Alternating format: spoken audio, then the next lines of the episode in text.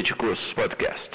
E o Ministério Público Federal abriu um inquérito para apurar se houve uso eleitoral da solenidade. Você está ouvindo Políticos, o um podcast sobre política pensado especialmente para o mercado financeiro. Meu nome é Israel Medeiros e eu sou analista da Fato Inteligência Política. Hoje você vai ouvir sobre o cenário político do pós-7 de setembro, que foi uma data relevante para a campanha do presidente Jair Bolsonaro. Você deve se lembrar que no dia 7 de setembro de 2021, a esplanada dos ministérios em Brasília foi tomada por apoiadores do presidente Jair Bolsonaro que vieram em caravanas e acamparam no centro do poder político do país. O clima naquela época era de ruptura institucional e em vários grupos de WhatsApp, inclusive, circulou a notícia falsa de que havia sido decretado estado de sítio aqui no Brasil. Bom, naquele 7 de setembro, o presidente Bolsonaro fez um discurso que causou grandes problemas que ecoam até hoje. Ele disse que não cumpriria nenhuma decisão do ministro Alexandre de Moraes e subiu o tom contra o Supremo.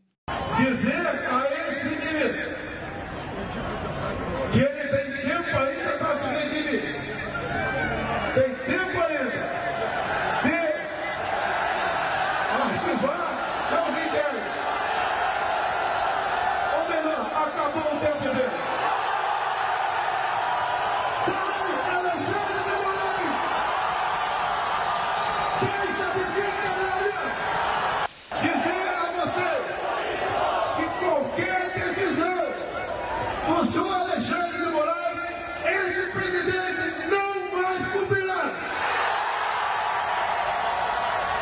Pois bem, em 2022 a coisa foi diferente. Depois de ter recorrido a Michel Temer no ano passado, o presidente já sabia que se ele repetisse a dose, os resultados seriam piores do que a crise institucional do ano passado. Então, este ano, ele maneirou. Falou contra o PT, puxou um coro de imbrochável e fez acenos aos evangélicos. Nada de muito novo. Sabemos que temos pela frente uma luta do bem contra o mal. O mal que perdurou por 14 anos em nosso país, que quase quebrou a nossa pátria e que agora deseja voltar à cena do crime. Não voltarão! O povo está do nosso lado. O povo está do lado do bem. O povo sabe o que quer. Como dissemos em nossas análises ao longo da semana, o presidente Bolsonaro conseguiu ser o grande protagonista da semana na corrida presidencial. A semana foi dominada pelo 7 de setembro, embora o presidente não tenha atacado abertamente o judiciário. Entretanto, o que fez bastante barulho não foi o que o presidente disse, mas o ato em si. A oposição criticou o uso de um evento bancado com dinheiro público para promoção pessoal do presidente Jair Bolsonaro. Inclusive, no Rio de Janeiro, fiscais do Tribunal Regional Eleitoral viram indícios de propaganda eleitoral irregular. O presidente discursou em um trio elétrico bancado pelo pastor Silas Malafaia na companhia de candidatos aliados no Rio. Os partidos dos demais candidatos à presidência acionaram o Tribunal Superior Eleitoral contra os atos do presidente. Mas isso pode efetivamente resultar em alguma punição ou eventualmente até uma cassação de chapa? Bom, para comentar sobre isso, nós temos hoje a presença ilustre da Giovana Favetti, advogada da Favetti Sociedade de Advogados e nossa referência em direito eleitoral. Giovana, o que, que a gente pode esperar do desenrolar disso na justiça eleitoral? O que, que a gente precisa entender aí? Olá, ouvintes do Políticos Podcast. Olá, Israel. Agradeço o convite para participar com vocês. Antes de avaliarmos o cenário do 7 de setembro, precisamos entender que a Constituição Federal e o direito eleitoral têm o objetivo de fortalecer a democracia através do exercício livre do voto pelos eleitores e da qualidade de condições para a disputa entre os candidatos. Nesse sentido, a legislação eleitoral prevê penalidades a candidatos que venham a interferir indevidamente na vontade popular ou na isonomia entre os candidatos, como é o caso, por exemplo, das punições por abuso de poder econômico ou político. O abuso de poder econômico seria o emprego desproporcional de recursos patrimoniais públicos ou de fonte privada, comprometendo valores essenciais a eleições democráticas e isentas. Seria o mau uso do dinheiro na campanha em benefício de certo candidato que interfira né, na normalidade das eleições. Já o abuso de poder político é quando o abusador está em uma posição privilegiada e usa a máquina pública para beneficiar determinada candidatura ou para prejudicar a campanha de eventuais adversários, de modo modo que venha a interferir na legitimidade das eleições. Sob aspectos eleitorais, essas duas condutas são as mais graves que podem ocorrer na eleição. Isso porque elas resultam, em tese, na cassação do registro de candidatura ou do diploma do eleito e também na declaração de inelegibilidade por oito anos. Portanto, a Justiça Eleitoral e, em especial, o TSE nas eleições presidenciais, né, deve ter muito cuidado ao avaliar acusações nesse aspecto.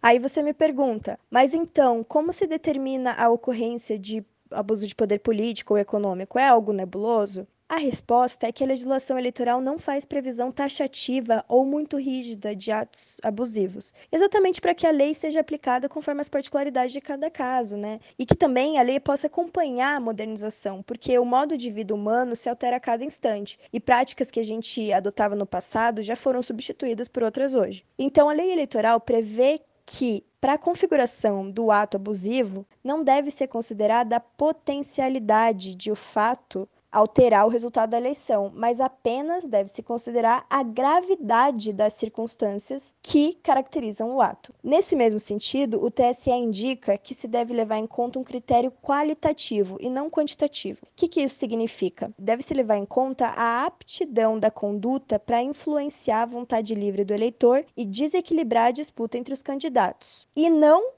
se deve considerar a eventual diferença de votos entre o candidato eleito para determinado cargo e os não eleitos. A participação de Bolsonaro nos atos do 7 de setembro por vezes ultrapassou realmente alguns limites, especialmente porque ele usou a oportunidade para se promover como candidato e não como presidente da República, como devia ser. Lembro que Bolsonaro atacou outros candidatos à presidência, pediu votos, falou em convencer pessoas que pensam diferentes e tudo foi televisionado, está tudo gravado. Isso quer dizer que existe materialidade probatória pronta para impugnações judiciais eleitorais. Então, a avaliação judicial sobre abuso de poder econômico ou político por Bolsonaro vai recair exatamente sobre a aptidão que essas falas e atos gravados e televisionados para milhões de pessoas tiveram de influenciar na livre escolha do eleitor e nessa paridade de armas entre os candidatos. Caso entendam que houve interferência indevida, em tese, caberá a condenação, com cassação de chapa e declaração de inelegibilidade, como se vê acontecer ao redor do Brasil inteiro nos TREs em relação às eleições locais. Porém, o TSE parece ser muito mais conservador nas decisões que atingem os candidatos a presidente do que os tribunais regionais. No caso de Bolsonaro, é mais provável que afastem o abuso, podendo acontecer eventualmente alguma punição por conduta vedada, como por uso de bens públicos em benefício próprio, e aí só aplica a multa sem a cassação do registro ou do diploma. De qualquer forma, não é provável que demandas dessa magnitude, especialmente as que tratem de, de abuso, sejam julgadas neste ano de 2022. Em primeiro lugar, por conta do trâmite. Vale lembrar que uma ação movida em 2014 contra a chapa Dilma Temer só foi efetivamente julgada em 2017. E outra, proposta em 2018, contra a chapa Bolsonaro Mourão, só foi resolvida em 2021. Em segundo lugar, nós temos que os ministros do TSE estão muito mais preocupados com os feitos relativos às eleições, que têm prazo mais curto para serem apreciados e podem perder objetos se não forem julgados até as eleições, como, por exemplo, os registros de candidatura em sede recursal do país inteiro, propaganda, direitos de resposta e etc. E essa foi Giovana Favetti, advogada da Favetti Sociedade de Advogados e nossa especialista em direito eleitoral. Muito obrigado, Giovana. Pois é, este ano é muito difícil que tenhamos consequências relevantes para o presidente Bolsonaro se forem constatadas irregularidades nos atos de Brasília e do Rio de Janeiro. Nós estamos a poucas semanas do primeiro turno. Agora, do ponto de vista de análise do cenário político, o que nós vimos no feriado foi um Bolsonaro que falou para o seu público. É nítido que ele tenta conquistar um eleitorado mais de centro, alguém que não se identifica com os extremos e não quer a volta de Lula para ele conseguir se comunicar com esse público é difícil. Pelo menos através dos discursos em loco. A campanha do presidente na TV tem conseguido abordar temas importantes para essa parcela da população, mas o próprio presidente tem sérias dificuldades para abandonar a defesa ou o ataque de certos assuntos que só ele, entre os principais candidatos, vê como um problema como a atuação do Supremo ou a segurança das urnas. Não é perfil do presidente ser moderado, por mais que ele esteja em uma versão Bolsonaro, paz e tranquilidade. Em geral, esse eleitor moderado é aquele que rechaça a corrupção e o desperdício de dinheiro público e tem certo trauma do PT. Portanto, falar com ele requer abordagem inteligente desses temas. Mas isso é difícil de fazer, já que a ofensiva petista agora está centrada no caso da compra de imóveis pela família de Bolsonaro. Aliás, é importante dizer, as campanhas da TV de ambos os candidatos deram um salto nessa semana. Os ataques estão mais diretos, a comunicação está mais assertiva. Por um lado, a campanha de Lula mira nas fake news divulgadas por apoiadores do presidente Bolsonaro e nos supostos casos de rachadinha envolvendo o presidente e seus filhos. De outro lado, Bolsonaro mira no tema segurança pública e crimes envolvendo roubo e desvio de recursos.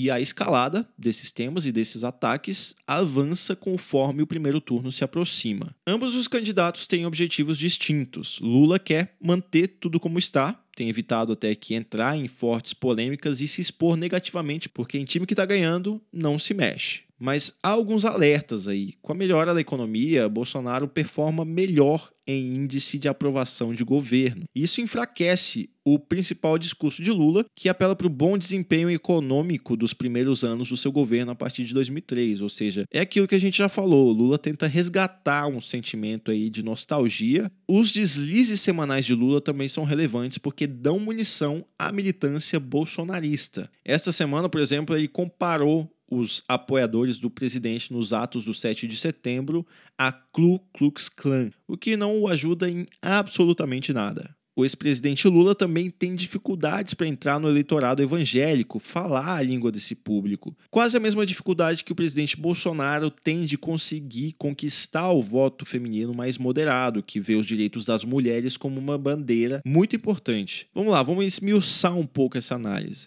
Para parte do eleitorado evangélico, Lula vai contra várias pautas importantes para a religião, o que torna inegociável a decisão de votar em qualquer um que se opõe a ele. E vários assuntos aí importantes para essa religião são, por exemplo, é, descriminalização do aborto, é, questões relacionadas aos direitos dos LGBTQIA, enfim, várias pautas de costumes aí que são inegociáveis para a maioria desse público. Agora, para o eleitorado feminino, que é a dificuldade do presidente Bolsonaro, o presidente representa retrocesso, atraso, machismo, misoginia, Portanto, é inegociável o voto em quem se oponha a ele. Elas vão votar em qualquer um que prometa combater a própria figura do Bolsonaro. E no primeiro turno a gente tem mais de uma pessoa fazendo isso, não é só o ex-presidente Lula. A gente vê isso através de Simone Tebet, que tem ganho um certo espaço aí desde o primeiro debate, porque ela justamente ataca essa questão da misoginia e do machismo. Então, é quase que equivalente, né? O presidente Bolsonaro tem essa dificuldade com o voto feminino, o ex-presidente Lula tem essa dificuldade com o voto evangélico. Agora, há três semanas do primeiro turno, as chances de uma vitória de Lula no primeiro turno são inferiores a 50% na nossa avaliação. Normalmente, a realização do segundo turno faz com que os candidatos ataquem apenas um ao outro durante essa, esse segundo round, esse, essa parte extra da campanha. Mas isso a gente já vê agora no primeiro turno. Bolsonaro e Lula têm se atacado mutuamente como se não houvesse nenhum outro candidato no jogo. O que preocupa, entretanto, é o aumento de casos de violência entre militantes. Os outros candidatos aí de terceira via tentam se descolar dos dois e conquistar voto a voto alguns pontos percentuais desses aí que são os dois líderes dessa campanha, dessa corrida presidencial. O que acontece é que conforme a gente se aproxima do pleito, a preocupação aumenta com os casos de violência entre militantes.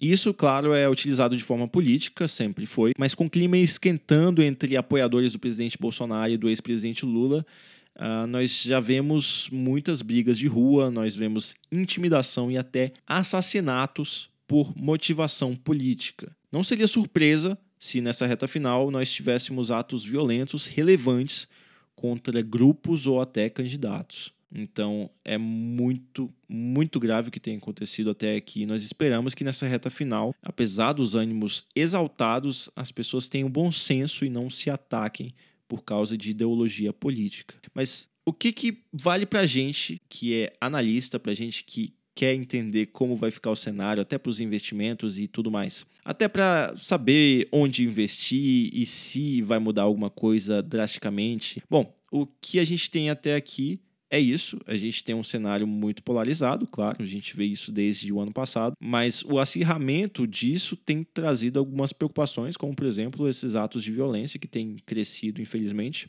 Mas agora vale ficarmos de olho em cada pesquisa eleitoral, já que várias estão saindo semanalmente, tanto no âmbito nacional quanto no âmbito estadual, né? Vários estados estão divulgando aí levantamentos é, do IPEC, do Datafolha, enfim, e são números confiáveis. São as melhores pesquisas que nós temos no mercado. E no caso dos principais estados, nós vemos os líderes das pesquisas se isolando cada vez mais.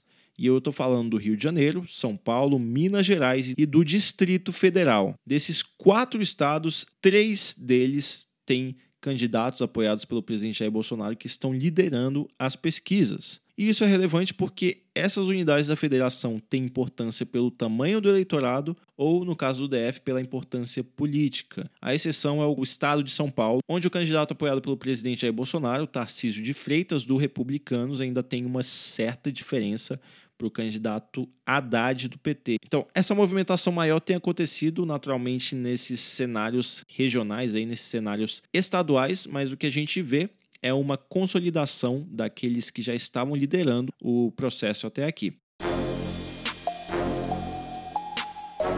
Esse foi mais um episódio do Políticos Podcast, onde você consegue analisar conosco alguns dos principais assuntos políticos da semana e entender de que forma o cenário vai ficar daqui para frente. Né? A gente costuma pontuar algumas questões importantes aqui, até para você entender como nós pensamos e como entender melhor o cenário político e eleitoral. Eu sou Israel Medeiros, analista político da Fato Inteligência Política, e como sempre, nós estamos à disposição para quaisquer dúvidas. Se você quiser marcar uma conversa com a gente para entender melhor o cenário político, nosso contato está aí na descrição desse podcast e nós estamos à disposição. Um abraço e até a próxima semana. Cuide-se. Tchau.